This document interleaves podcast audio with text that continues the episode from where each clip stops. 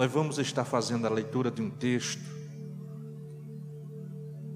Eu quero que você abra sua Bíblia no capítulo 2 do Evangelho de Jesus Cristo, escrito por João. A epígrafe do texto traz o tema As boldas em Canar e as águas transformadas em vinho. E ao terceiro dia fizeram-se umas boldas em Canar da Galileia. E estava ali a mãe de Jesus. E foram também convidados Jesus e os seus discípulos para as boldas. E faltando vinho, a mãe de Jesus lhe disse: Não tem vinho. Disse-lhe Jesus: Mulher, que tenho eu contigo? Ainda não é chegada a minha hora. Sua mãe disse aos empregados: Fazei tudo quanto ele vos disser. E estava ali posta seis talhas de pedras para as purificações dos judeus, e em cada uma cabia duas ou três metretas. Disse-lhe Jesus: Enchei de água e encheram as talhas, e encheram-nas até em cima. E disse-lhe: Tirai a água e levai ao mestre Sala. E levaram. E logo que o mestre Sala provou a água feita vinho, não sabendo de onde viera, se bem que os sabiam os seus empregados que tinham tirado a água, chamou o mestre Sala ao esposo e disse-lhe: Todo homem põe primeiro o vinho bom, e quando já tem bebido bem, então o inferior, mas tu guardaste até agora o bom vinho. Glória a Deus. Quem pode dizer glória a Deus por esta palavra? Eu quero também aproveitar o ensejo e estar agradecendo ao pastor, o pastor Antônio, o pastor Marcondes, pela confiabilidade de estar nos cedendo esse espaço para estarmos trazendo esta meditação juntamente com os irmãos. Meus queridos, nós queremos meditar com os irmãos e eu quero trazer um tema para essa mensagem. Eu quero intitular a Igreja Ativa na pessoa de Maria. Maria, ela aqui nestes versículos, ela demonstra para nós uma igreja ativa. Casamento é algo bom, muito maravilhoso, é algo de Deus. E casamento de judeu é diferente de casamento de brasileiro, né? Um casamento de judeu, ele dura sete dias. E durante esses sete dias, tem que haver as preparações antes tanto da parte do pai dos noivos, quanto da parte dos pais da noiva. E para fazer toda a organização é necessário muitos mantimentos para comida e para bebida, porque demora-se sete dias. Casamento de brasileiro demora pouco tempo, né? Vão ali, casa e depois vem a cerimônia e logo vem os comes e bebes e assim termina, mas o casamento de judeu é sete dias, a cerimônia do casamento é sete dias. E nós vamos meditar aqui agora, eu quero que vocês prestem atenção para a nossa meditação. A Bíblia vai dizer que houve este casamento e Jesus foi convidado juntamente com os seus discípulos. No capítulo 1 vai dizer que Maria estava lá. No versículo 2 é que vai dizer que Jesus foi convidado com seus discípulos. No versículo 1 diz que Maria já estava lá. Não diz que Maria foi convidada, mas que ela já estava lá. Eu quero que os irmãos compreendam. Eu fico meditando aqui que quando Jesus foi convidado, que ele chega juntamente com seus discípulos, Maria já estava nesta festa de casamento.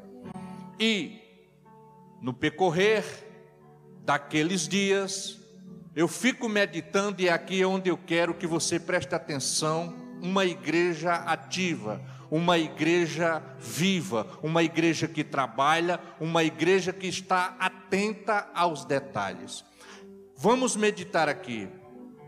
Foram dias os noivos fazendo listas de convite para convidar parentes e amigos, tanto de um como de outro. E agora fizeram ali os cálculos e calcularam que era preciso tanto de comida e tanto de bebida, porque era uma festa que durava sete dias. Agora venha comigo. Eu fico meditando que Maria, quando os empregados eles iam lá na cozinha, pegava a comida que levavam para os convidados e o servia, Maria estava acompanhando. Quando eles abriam a geladeira, que pegavam a bebida, Maria estava acompanhando. É tanto que quando eles abrem a dispensa que pega o último garrafão de vinho, Maria observa e ela vai observar que o vinho está acabando. Quando Maria percebe que o vinho está acabando, que só tinha agora uma garrafa, ela corre e vai dizer para Jesus. Agora aqui vem um detalhe, porque muitas das vezes nós vem à igreja e percebemos algo que está para acontecer e muitas das vezes não informamos a ninguém, simplesmente fazemos vista grossa. E Maria, aqui, como uma igreja que trabalha, como uma igreja que está prestando atenção nos detalhes, ela observa para poder buscar a solução. Quem está me entendendo, diga amém. Ela chega até onde está Jesus e vai dizer: O vinho acabou. Quando ela diz o vinho acabou, Jesus vai dizer uma palavra para ela. Jesus diz para ela: Mulher, o que é que eu tenho contigo? Ainda não chegou a minha hora. Isso não é uma palavra de repreensão de Jesus. Quando Jesus diz assim: O que é que eu tenho contigo, porque ainda não chegou a minha hora? Maria, como igreja, ela compreendeu. Ela vai nos empregados, que creio eu que não eram poucos, porque eram muitas pessoas. Quando ela chega nos empregados, ela procura o responsável e vai dizer assim para eles: Vocês devem fazer tudo que ele está mandando. Vocês devem fazer tudo o que ele vos disser. Quando ela dirige essa palavra para eles, agora eles olham para Jesus, creio eu que naquele momento Jesus vai dizer para eles: O que é que vocês têm aí? Eles vão dizer: Nós temos aqui seis talhas, que é para a purificação dos judeus, porém está vazia. Jesus vai dizer para eles: então encham essas talhas com água. Vamos prestar atenção. Não é como hoje, que hoje nós simplesmente, quando a caixa d'água seca, nós vamos lá e abrimos o resisto, e a água jorra direto dentro da caixa d'água essas seis talhas, cada uma delas, a Bíblia vai dizer que cabia entre duas ou três metretas. Vamos traduzir isso. Cada uma daquelas cabia em torno de 80 a 120 litros de água. Eu vou pegar aqui pelo maior, porque as coisas de Deus sempre é transbordante, boa medida, sacudida, transbordante, é o que o Senhor derrama sobre as nossas vidas. Então eu vou pegar sempre o máximo, 120 litros em cada uma delas. 6 vezes 120 vai dar 720 litros de água. Agora, isso, vamos meditar, não era no registro, porque não, não existia naquela época água encanada, era em uma cisterna, que não sabia nem se era perto do local aonde estava aquelas talhas de água. Agora eu, eu fico meditando que eles, os trabalhadores agora, eles foram até aquela cisterna e com, com balde, puxando de balde em balde, um por um, um por um, ele puxava a água e outros pegava e ia enchendo as talhas com água. Isso emana tempo. Queridos, uma das coisas interessantes aqui é que o vinho, ele é o símbolo da alegria. Então, pode faltar tudo na nossa vida, mas o que não pode faltar na nossa vida é alegria. O que não pode faltar na nossa vida é a presença de Deus. O que não pode faltar na nossa vida é a presença de Jesus. O que não pode faltar na nossa vida é a presença do Espírito Santo, porque é isso que nos traz alegria. Aleluia. Glória a Deus. Eu fico meditando que não demorou uma hora apenas. Duas horas também não. A Bíblia não vai dizer quanto tempo exatamente levou para eles encherem todas aquelas talhas de água, porque era puxando de balde em balde de uma cisterna. Mas eu, eu fico pensando que aquele que pegou aqui primeiro na corda do balde, ele começou a sentir cansaço nas mãos, as suas mãos começou a arder, as suas mãos começou a ter calo, porque puxar algo pesado por uma corda não é muito fácil. E ele cansou, mas outro veio lhe substituir. E aqui eu entendo que muitas das vezes nós queremos as coisas de Deus muito fáceis mas aqui mostra para nós que é o primeiro milagre de Jesus que nós precisamos fazer a nossa parte para que Deus manifeste a sua graça e o seu poder e as suas bênçãos sobre as nossas vidas. Aleluia. Porque nós vivemos em uma época, em um momento em que a nossa geração, eles acham que Deus é como Aladim. Como assim, pastor? Aladim é só enfregar a lâmpada que ele aparece, ele já aparece fazendo a pergunta: o que é que você quer? Aí o sujeito vai dizer: eu quero tal coisa, e ele, pum, dá aquilo que a pessoa pede e como uma fumaça some. O nosso Deus, ele não é dessa forma. Ele é o mais interessado em nos abençoar. E quando Jesus diz para Maria: Ainda não chegou a minha hora, é porque primeiro era a hora deles colocarem a mão na massa. Porque muitas das vezes precisa eu e você fazer algo para poder a bênção de Deus se manifestar na minha e na sua vida. Quem está entendendo essa palavra, levante a mão e dê um glória a Jesus. Aleluia. Depois de muito sacrifício e luta e horas, tirando água, quando eles concluíram,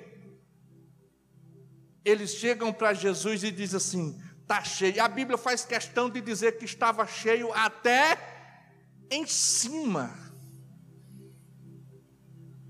Estava cheio até em cima. Jesus pega um jarro, enche. Olha só, queridos, depois de todos os trabalhadores estarem suados, exaustos, Jesus pega um jarro, enche e diz assim para o responsável: vai e leva ao mestre Sala. E aquele moço vai, do jeito que Jesus pegou, vai levar para o mestre Sala. Quando o mestre Sala, que é um homem perito, especialista, a função dele era só degustar o vinho. E pela sua sensibilidade, ele sabia quando o vinho era bom ou não, quando era de primeiro ou não. Ele ficava em uma sala, só esperando alguém trazer para ele o vinho que estava sendo pronto. E alguém chega para ele e entrega para ele o vinho. Vou até aproveitar e tomar um pouco de água.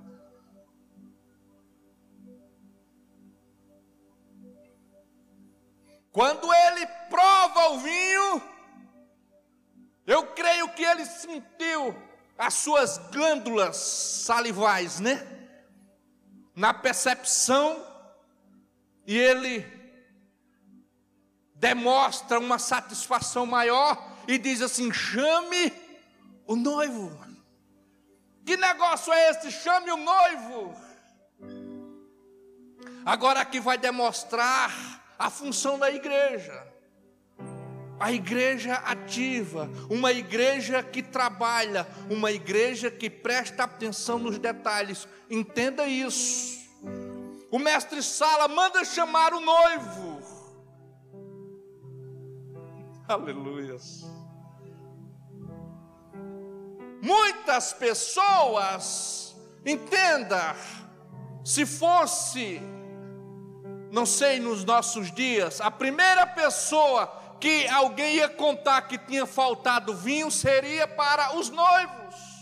Agora imagine os responsáveis da festa, alguém chegando, porque eram sete dias, não se sabe se estava no terceiro ou no quarto dia, alguém chegar para eles e dizer assim: faltou o vinho, faltou refrigerante, seria uma decepção seria uma vergonha, ia estar estampado nas mídias, no Instagram, ia estar estampado no Facebook, e em todos os meios de comunicações, o vexame e a vergonha daquele casal naquele casamento.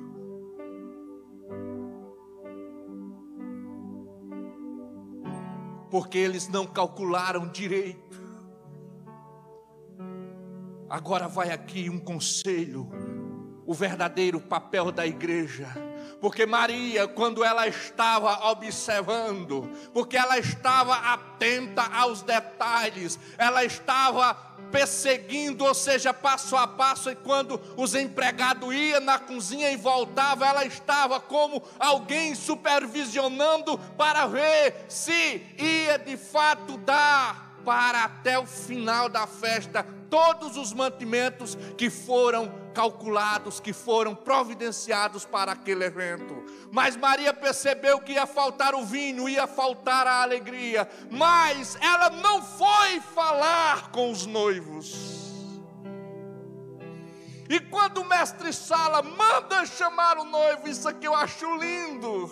É que quando ele chega sem saber o que estava acontecendo, o mestre Sala vai dizer assim para ele: O que, que, é isso que você fez? E ele, inocente, vai dizer: Mas o que, que foi que eu fiz? O mestre Sala vai dizer: Todos costumam colocar o bom vinho primeiro depois do segundo, terceiro, quarto dia que está todo mundo alegre, todo mundo feliz, aí é que coloca o inferior, mas tu guardaste o melhor para o final. E ele não entendeu nada que estava acontecendo. Talvez ele deu um sorriso assim, meio sem entender, e foi para o seu lugar.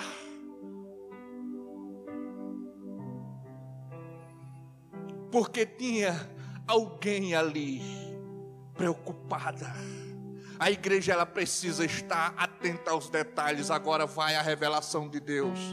Porque Maria não chamou os noivos para contar para ele que estava faltando vinho. Quando o problema surgiu, Maria correu e foi contar para Jesus. Você não entendeu Quando o problema surge na nossa vida, a primeira pessoa que nós devemos denunciar é para Jesus. Nós precisamos estar atentos como igreja, perceber que os problemas vão surgir, e a primeira pessoa que nós devemos denunciar o problema é para Jesus. Quem está me entendendo, levante assim a sua mão e diga glória a Deus. Se fosse qualquer um de nós, talvez chegasse no responsável pela festa, pelo evento, ia contar o problema. Mas Maria não fez isso, ela nos dá uma lição. Diante de situações difíceis, porque ia expor o casal a um vexame. Vocês estão me entendendo? Que muitas das vezes, dependendo daquilo que a gente vai levar para alguém que está responsável por algum departamento, por alguma atividade na igreja, dependendo do que a gente vai levar para ele, nós vamos expor essa pessoa. E em vez disso, nós devemos aprender com Maria. Devemos primeiro ir falar com Jesus. E ela disse aos empregados: ah, o que nós devemos fazer é o que ele ordenar. O que ele ordenar para nós fazer é o que nós vamos fazer. O que Jesus determinar para nós fazermos é o que nós vamos fazer. E agora estamos diante de uma surpresa tão grande. Por quê?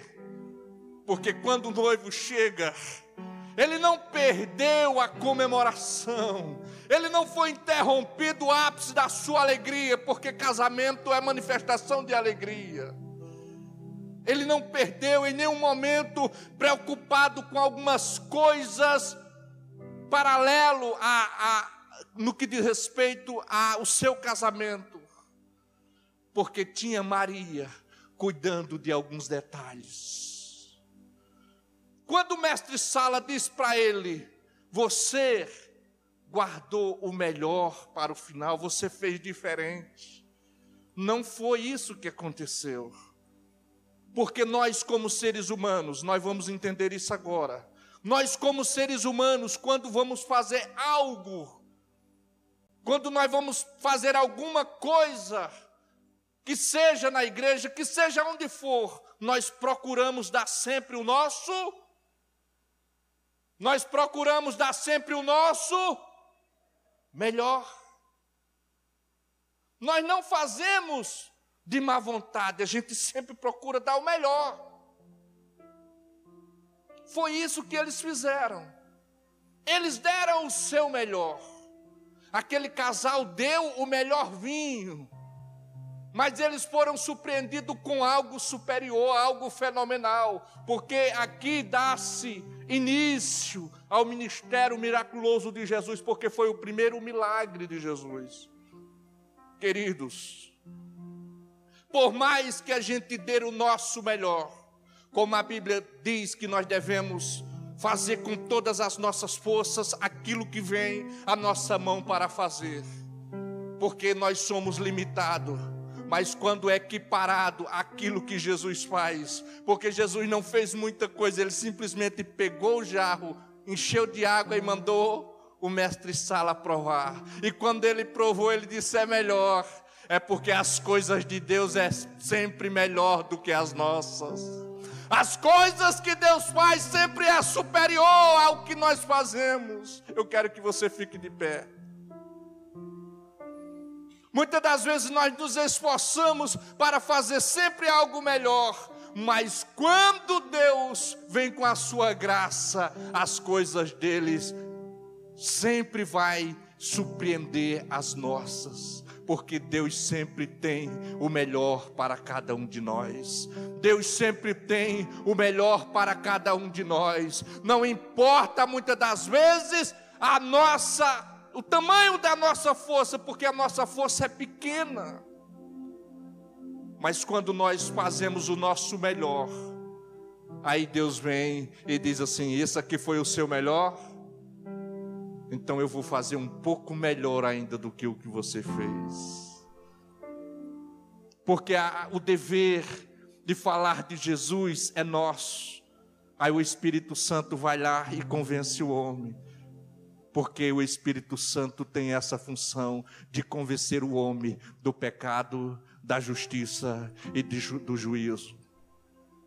Muitas das vezes nós nos esforçamos para ler e para buscar a Deus. Aí o Senhor vem com a sua presença gloriosa, e aí nós vamos entender que aquilo ali é melhor. O ambiente se torna gostoso, o clima se torna agradável, porque as coisas que Deus faz, a paz que Ele traz para dentro de cada um de nós é incomparável. Muitas das vezes com um pedido de perdão ou com um pedido de desculpa que alguém que nós façamos assim um com o outro, com o nosso semelhante, mas quando nós sentimos o perdão de Deus dentro de nós, aí nós sentimos o quanto é grande o seu amor, o quanto é grande a sua misericórdia, o quanto é grande a sua bondade, o quanto é grande, quanto é infinitamente grande o amor de Deus sobre as nossas vidas. Deus sempre tem o melhor para nós. Curve sua cabeça e eu quero encerrar fazendo uma oração. Pai. Em nome de Jesus, Senhor, nós te agradecemos. Te agradecemos, ó Deus, pela tua bondade, te agradecemos porque o Senhor é um Deus bom. O Senhor é um Deus cheio de graça, cheio de misericórdia. O Senhor é um Deus que tem nos guardado de todos os males. E se nós estamos aqui nesta noite, Senhor, falando do teu amor, é porque até aqui o Senhor tem nos sustentado. O teu amor, Senhor, tem estado sobre a nossa casa, tem estado sobre os nossos filhos. O teu amor tem estado sobre os nossos negócios. O teu amor tem estado sobre as nossas vidas, Pai. E que nós possamos, Senhor, liberar uma palavra de gratidão a Ti. Dizer muito obrigado, Senhor, por todos os benefícios que o Senhor tem feito por nós. E que a nossa alma cante e entoe um hino de gratidão a Ti. Dizendo, ó Pai, que tudo que há em mim bendiga o Teu santo nome, porque só o Senhor é digno de ser adorado, só o Senhor é digno de ser exaltado. Não há outro Deus como o Senhor, não há Salvador como o Senhor. O Senhor é Deus no céu e o Senhor é Deus na terra. É o Senhor quem guarda, é o Senhor quem protege, é o Senhor quem faz coisas novas em nossas vidas todos os dias. E assim, Senhor, nós te agradecemos por tudo. Muito obrigado, Pai. Muito obrigado, em nome de Jesus. E o Senhor vem dizendo assim para nós: que a glória da segunda casa será maior do que a da primeira. Nós vamos adorar ao Senhor. Me dá um mi aí. É aquele hino que nós canta, né? Sempre.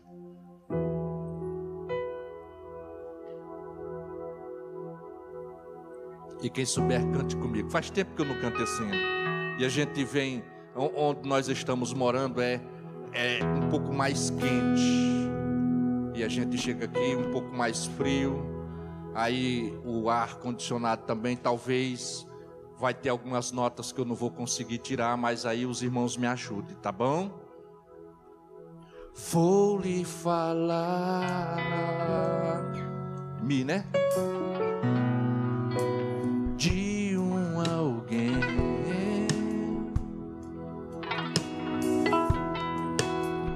pode levar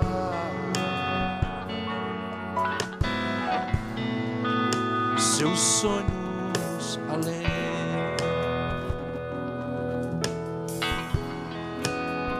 vou lhe mostrar